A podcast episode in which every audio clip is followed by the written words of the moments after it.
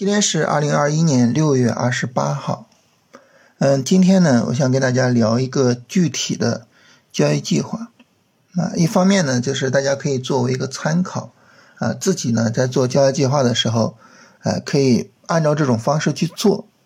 另外一方面呢，我想借着这个呢，大家去思考，啊，我们的人为的主观的判断，怎么和客观的市场走势结合起来，啊，怎么样能够实现主观和客观的统一？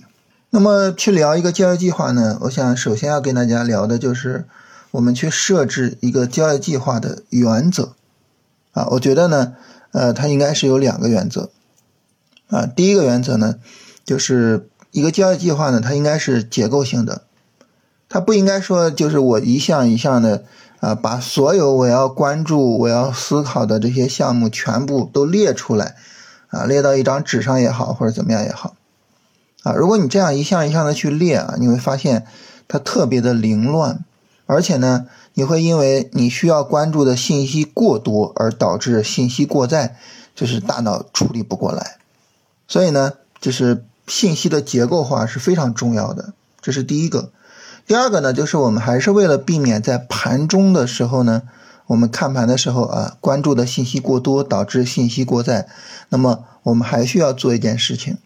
啊，就是我们这个计划，它应该是绝大部分的内容都在盘前去完成，啊，盘中我需要做临场决策的只是很少的、微乎其微的一点点内容，啊，我觉得就是把这两个原则做好，一个交易计划呢，才算是一个好的、可执行性比较强的交易计划，啊，这两个计划你差了哪一条，你在处理的时候呢，可能都会比较困难啊。那首先呢，我们按照这个结构化来做一个交易计划哈。我们想，我们把我们所需要的这种所有的信息去做分类的话，呃，你首先就是第一反应，呃，一个分类的角度应该是什么？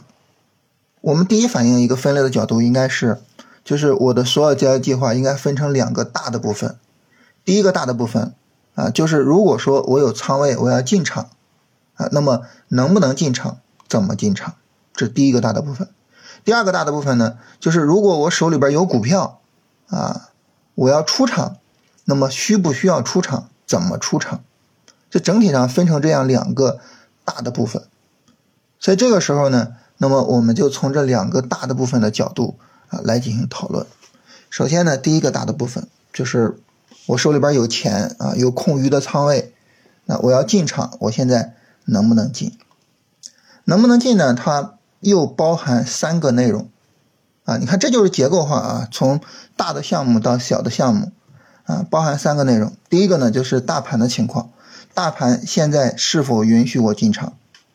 第二个情况呢就是板块的内容，如果我要进场，我要去进哪个板块？啊，我在哪个板块里面去选股票？啊，第三个部分呢是个股的内容，啊，就是在这个板块里面我要找哪个股票去做？啊，当我选出来股票之后，这个股票它的进场位是什么样的？我在盘中应该去盯什么？啊，当你把这些都做出来的时候呢，这个进场这个部分呢，就基本上算完成了。所以呢，分成这样三个大的部分来聊。啊，第一个呢，就是我们来聊大盘这个部分。大盘这个部分呢，还是要做细分，啊，就自上而下的去做细分。啊，大盘的话呢，你需要去讨论。大盘它是个什么趋势？大盘目前在运行什么样的波段？啊，大盘目前的这个短线到了什么程度？啊，你需要对这三项去进行讨论，然后呢来决定啊我具体操作的情况。当然，我这么一说，大家会发现，你比如说像趋势这个东西，你做了判断之后呢，它可能几个月啊，甚至几年都不发生变化，所以这个事儿呢，它不需要你老去讨论。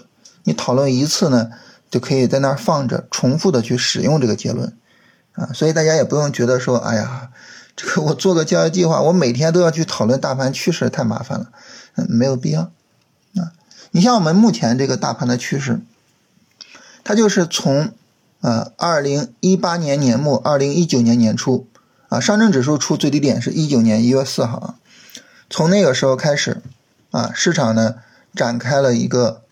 上涨行情，一个上涨的趋势一直延续到现在。所以呢，大盘是什么趋势呢？啊上涨趋势。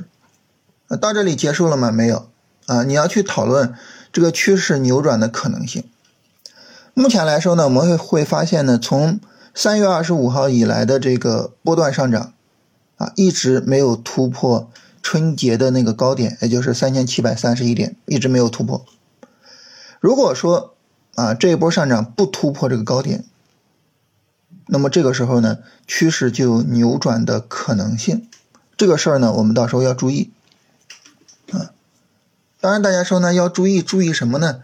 就是注意后面如果大盘下跌，它的下跌力度啊，一旦下跌力度大，这个时候不排除说这个持续了两年半的这么一个上涨就结束了啊，不排除这种可能性。所以现在的情况呢，就是第一，它是一个明确的上涨趋势，这个毫无疑问不用讨论。第二，这个上涨趋势有结束的可能性，我们需要去注意啊。那这种情况下呢？你说我做操作怎么做呢？啊，就是该怎么做还是怎么做啊，直至说大盘它有大的调整，我们到时候呢再去讨论趋势扭转的可能性。所以它不影响你具体的操作，但是呢，你心里要知道有这么个事情啊。这是第一个关于趋势。第二个呢，波段运行，我们刚才说了，从三月二十五号以来，市场一直是一个波段上涨啊，一个持续了几个月的上涨。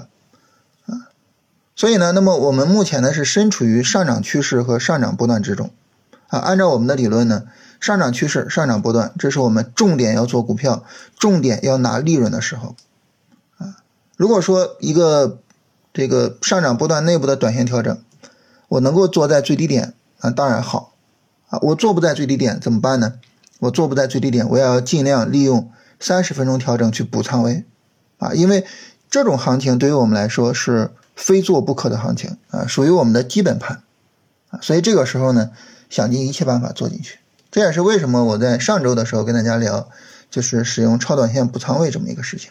这是就是上涨波段的这么一个判断。那么同样哈，这个上涨波段的运行呢，你也能够发现啊，六月中旬之后的这个上涨，到目前为止还没有突破六月初的高点。所以这个时候呢，这个上涨波段它也存在着一个结束的可能性啊，我们心里边呢也要有这根弦儿啊，它跟这个上涨趋势的终结一样，就是它并不影响我们的具体操作，你该怎么做还是怎么做，但是你要知道有这么个情况。啊，一旦说这个地方市场见顶啊，然后呢下跌的力度比较大，这个时候就不要再着急做了。啊，这个是千万要注意的一个事情。啊，所以这是。上涨趋势和上涨波段的情况，那么然后呢是大盘这个短线上涨，也就是六月中旬以来的这个上涨它的情况。这个上涨呢，目前一波一波的向上推升啊，那么市场呢又展开了一个新的三十分钟调整，而且呢这个调整的力度并不大啊。如果按照超短线去进行处理的话，这个三十分钟调整它实际上呢依然可以去买股票，按照超短线处理。但是呢，如果说我们从短线角度去处理的话，那么这个地方呢，可以去买，但是不应该有比较大的仓位去买了。为什么呢？因为说白了，就是这已经是一个短线上涨的中后期啊，前面呢已经有过多次三十分钟调整，所以它已经是中后期。这个时候呢，你一旦买进去，你比如说你明天上午买进去，但是上涨只持续到明天中午或者是下午，然后呢？行情急转直下，你出不来，你就会比较麻烦。所以这个时候呢，就是再去利用这种超短线去做进场啊，千万要控制仓位，因为现在已经到了比较高的位置上。按照我们短线的这个术语来讲，现在的这个行情我们叫它什么呢？我们叫它持仓周期啊。现在呢，你应该是我持有着之前买进去的股票，耐心去持有的阶段。现在做买入呢，应该只是一个很小部分的买入啊，不太应该是主要的买入的时候啊。那么这是一个对于我们来说啊，就是一个特别要注意的事情啊。否则的话呢，就是大家知道，我们很多时候就仓位如果说不去控制啊，你可能就非常随意的把股票给买进去，然后呢，然后就干瞪眼看着这个行情的变化。这个时候呢就会非常的被动啊。所以哪怕现在呢这个空余仓位比较多，钱比较多，你觉得现在行情这么好，我不买进去，哇，我太对不起我这些钱了。哪怕如此，也要去控制仓位啊，千万不能够冲动啊。就是现在这个行情，就是你前面如果说啊，你前面一直没有买啊，到这个地方你去买，实际上还是比较危险的。所以从买入的角度呢，现在这个买入价值呢是偏低的，一个短线上涨的中后期，买入价值是偏低的，这个时候是要去做控制的。所以这是整体上大盘的情况。根据大盘的情况呢，就是现在是上涨趋势，上涨波段，啊，短线上涨的中后期，现在应该更多的呢是去做持仓，而不是去做买入。啊未来的话呢，如果说大盘短线见顶，我们要去看新一轮短线下跌的力度，然后去看看波段上涨终结的可能性，乃至于去看一下整个上涨趋势终结的可能性，啊，这是大盘整体的情况。那么根据这个情况呢，我们现在呢是不宜做买入的，所以呢，其实今天啊这个板块和个股的情况是可以没有必要去讨论的。当然哈，这个大家说，那咱们。做一个演示嘛，是吧？它应该是一个全景式的。那么我们呢就讨论一下板块和个股。实际上你一讨论呢，你会发现，啊，就是选板块和选股方面呢，可能也不是很好选啊。为什么呢？你比如像我们之前反复讨论的，像新能源车和锂电池啊，像半导体和芯片啊，它们涨得都比较高了。这个时候呢？你想要在里面去找那种调整比较充分啊，然后呢，我们可以去做买入的个股，其实呢是不太好找的啊。包括鸿蒙概念啊，鸿蒙概念呢，它前面调的啊力度稍微大了一些，这就导致呢，我们要对它做买入的话，需要再等它一个调整。所以总体上来说呢，板块其实也不好选。这也就意味着什么呢？其实这也就意味着我们往往容易在大盘调整的相对底端去找股票，啊，去做买入，进而呢把仓位提上来。而大盘越涨，我们越不容易去找股票。这个时候呢，你的仓位呢就会降下来。然后大盘跌的时候呢，哎，我们很自然的去做平仓，然后整体上来说，你就能够实现一种比较好的，在大盘的相对低位，啊，仓位慢慢建起来。而到大盘的相对高位，啊，仓位慢慢出来，慢慢降下来这么一个过程。那这种过程呢，它整体上来说会让你的仓位设置比较的舒服，啊。当然呢，你说呢，如果我非要去买的话，我要选什么板块呢？我能不能找那些比如说跌的比较厉害的板块？啊，没有涨的板块呢，肯定不行，啊，就是在选板块和选股方面。我们一定要做到的就是宁缺毋滥，啊，永远坚定的只做那些我们特别看好的板块，只跟踪那些我们认为特别好的板块，其他板块呢，我们不去多做跟踪，啊，没有价值。所以这个时候，我们宁愿多在啊我们看好的这些板块里面翻一翻，找一找，看看有没有哪个个股还能做，我们也不能够去放松自己的要求。啊，所以这个是一个非常重要的事情。然后呢，就是在板块里面选股票，我们是比较倾向于选择啊调整充分的个股啊，比如说它把十均线给跌破了啊，这个时候调整比较充分。如果说一个股票调整比较充分，同时呢它的调整力度又不大，那么这是我们比较喜欢做的行情啊。这种情况下呢，就能够说明。这个股票呢，它没有人卖，啊，而它身处于强势板块之中，又没有人卖，那么它产生一轮上涨的可能性就会比较大，所以呢，我我们会比较倾向于选择这样的股票。这个时候呢，我们就可以在我们看好的板块之中啊，挨个的去翻一下。你比如说这些板块，每一只板块可能有个几十个股票，这几十个股票我们挨个看一下。哪个股票符合我们的条件，然后呢，我们去做相应的个股。做个股的话呢，我们一般进场啊，使用的是向上突破五分钟高点进场。所以这个时候呢，我们其实能够怎么样呢？我们就能够在盘前把股票选出来之后，使用手机的云条件单去做挂单。啊，当然了哈，这需要大家去咨询一下你的证券公司的客服啊，就是去问一下他们那个券商有没有云条件单的功能，以及呢这个功能如何使用啊？有的话呢就可以去挂，没有那就没办法了。那么使用五分钟突破的云条件单，就是去看一下市场当下的五分钟高点在什么位置，然后呢。就设定一个云条件单啊，当价格突破这个位置的时候，我去做买入。那么我们刚才所讲的所有的这些，全部能够在盘前完成啊，所以这些工作你全部在盘前去完成它，不允许什么呢？不允许盘中临时看到一只股票，哇，这个股票走的不错，买啊，然后呢？呃，有朋友说，哎，你你看到什么什么板块了吗？你看这个板块太强了，哇，今天真强了，啊，这么强，买，就不允许这样。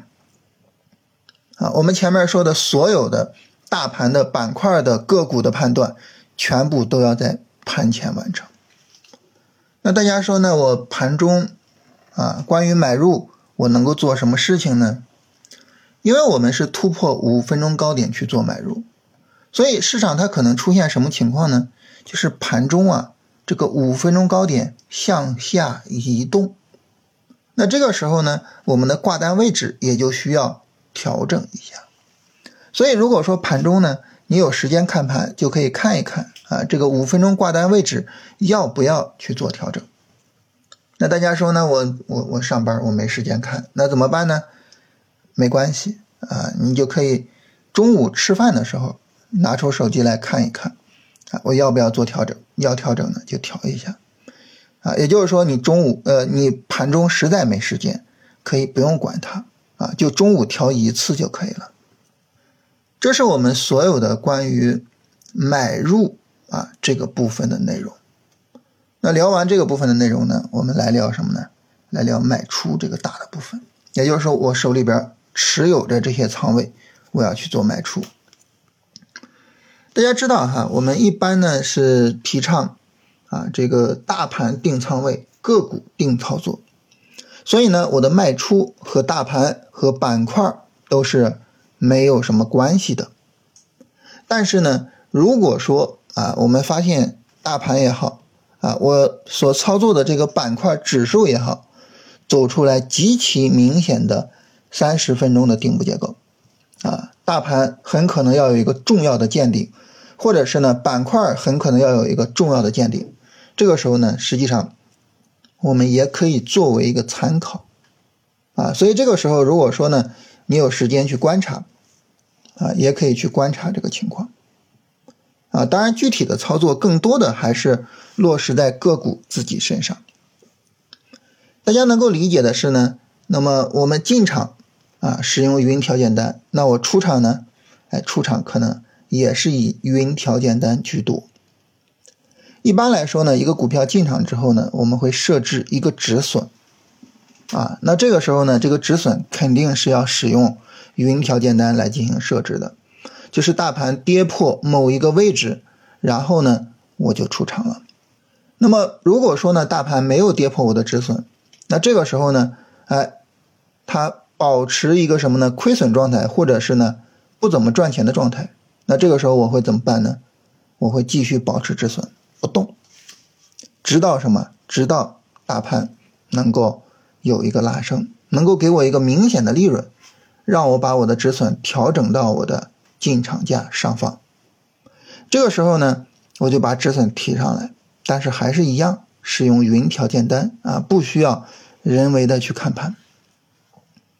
后面呢，就是个股如果说有新的。三十分钟的调整，然后呢，新的三十分钟拉升，我可以把我的止损移动到新的三十分钟的低点下方。如果没有这个行情啊，我就保持着我原有的止损状态。那大家说这个事儿，我是不是要盘中去盯呢？也不需要，因为一个三十分钟调整呢，在日线上往往会呈现为一个小阴线和小阳线，所以你完全可以在收盘之后，啊，你一看市场有个小阴线或者是小阳线了，你就知道啊，这个地方有一个三十分钟调整。然后呢，然后如果市场再有一个大阳线的拉升，我就可以把止损提上来了，啊，所以也没有必要说非得盘中盯着。那么最后出场的时候，我们怎么出场呢？一方面呢，就是止盈的出场，啊，市场一步一步的拉升，我们呢去做止盈的出场。止盈呢，你可以设置某一个止盈位置，同样也是使用云条件单，也可以等着市场行情啊走出来见顶的行情。见顶这个行情啊。那么比较典型的就市场走出来三十分钟的顶背离啊，或者是顶部降低。还有一个是什么呢？就如果说一只股票比较稳定的往上涨，然后突然啪一根大阳线往上拽，这个时候呢也有可能啊走出来一个见顶行情，也也是有可能的啊。这种走势呢，就是它是一个什么呢？往往叫做赶顶行情啊。我们看很多股票的走势，大阳线之后呢，可能这个行情就开始横盘啊，或者是开始调整啊，就是市场见顶了。所以这个时候呢，也可以去做止盈啊。那这种结构性的这种止盈啊，盘中呢可能需要我们去看一下，但是呢，因为整体上这个结构还是一样，它可能需要几根日线来完成，所以呢，也不用那么着急啊，也不用那么着急。啊那这是整体上呢，跟大家聊一下我们出场。大家会发现呢，我们的进出场的动作，大部分呢都是使用云条件单做被动的出场，所以呢，需要看盘的时候呢并不多。我们在洗米团里面呢，曾经持续过很长一段时间跟大家聊啊，跟大家展示这个个股的出场啊，然后呢，大家现在很多人开始使用。条件单去做出场，啊，给我的反馈基本上都是这种方式呢，让人更舒服，没有什么就是盘中决策的压力，所以呢，它可能对我们的生活、对我们的工作影响更小，交易过程中呢也没有那么焦虑了，所以大家有兴趣呢也可以去试一下。这是整体上呢，我跟大家聊就是一个完整的交易计划，它应该是个什么状态。啊，这个时候呢，实际上就是我们把我们的啊整体的这些个内容一列啊，你就知道买入的角度，我明天要不要做买入啊？买什么股票，挂单位置在哪儿？卖出的时候啊，我要不要做卖出？我持仓的每一只股票现在处于一个什么状态？我应该怎么样去挂一个条件单？啊，你把所有的条件单一挂，就基本上呢。这个关于交易的工作啊，就可能就完成百分之九十了。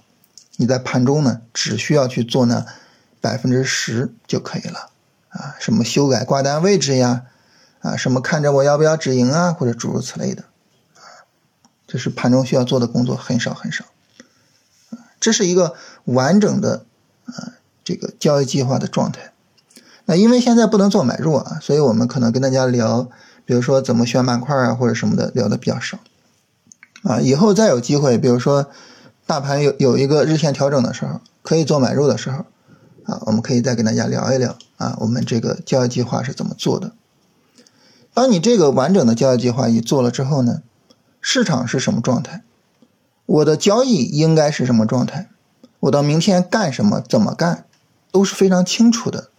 这个时候呢，你该手机挂单挂单。啊，该盯盘盯盘，该怎么处理怎么处理就完了。但是呢，如果说你没有一个交易计划，或者呢，如果说你的这个交易计划呢不是完备的，啊，不是说具有着非常明确的准则，以至于呢能够准确无误的执行的，这个时候呢，交易就很容易出问题。啊，所以呢，跟大家分享一下这个事情。那在分享这个的过程之中呢，我们看到这个。大盘跟板块我们都聊了，是吧？我们就不多说了啊，我们直接来看大家的问题。有朋友说这个个股啊高位横盘几天，并且是缩量的，就是跌不动啊，只能上涨啊。那它为什么不能理解为高位涨不动呢？就这个事情是什么原因呢？这里呢，呃，首先我们要求的这个个股，它应该是处于强势的板块之中。那一个个股呢，它不仅它自身的走势很强，它还处于一个那么强的板块中。那这说明什么呢？这说明这个股票身上有大量的获利盘，也就是很多人现在其实持有这个股票，并且呢是一个赚钱的状态。那如果说这些人啊对这个股票信心不强啊，大家要蜂拥卖出啊，就是所谓核按钮是吧？如果大家都核按钮，你说它能在高位横盘不动吗？不能。所以高位横盘不动，就说明有大量的人。啊，有很多利润，但是呢，他并不准备卖出。呃，这种情况下，你说这个股票它能跌下来吗？它会大跌吗？对吧？那这个时候，如果它在高位横几天，我们应该把它理解为是涨不动还是跌不动呢？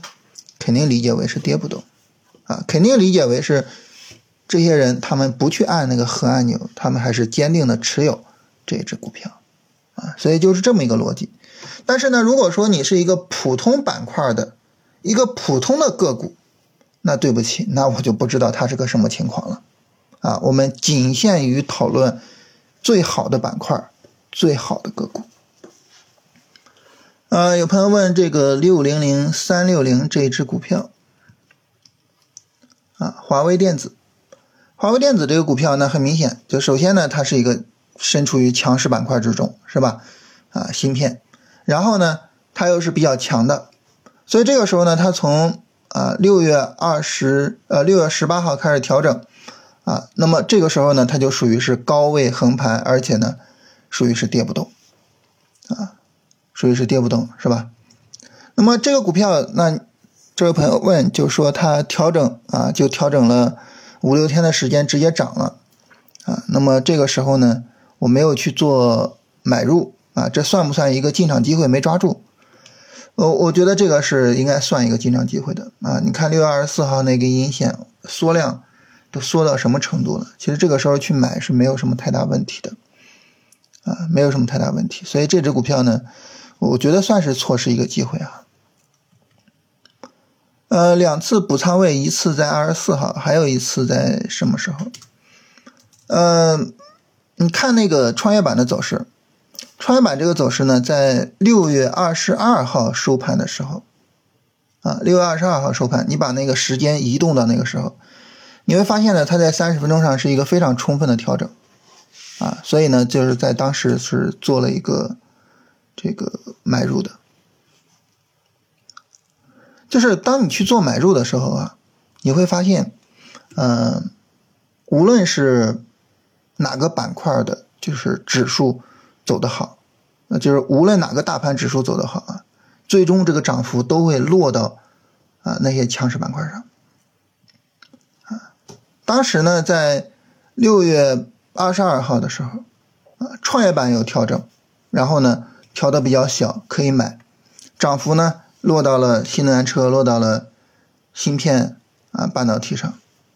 然后六月二十四号的调整呢，你会发现创业板调的比较大。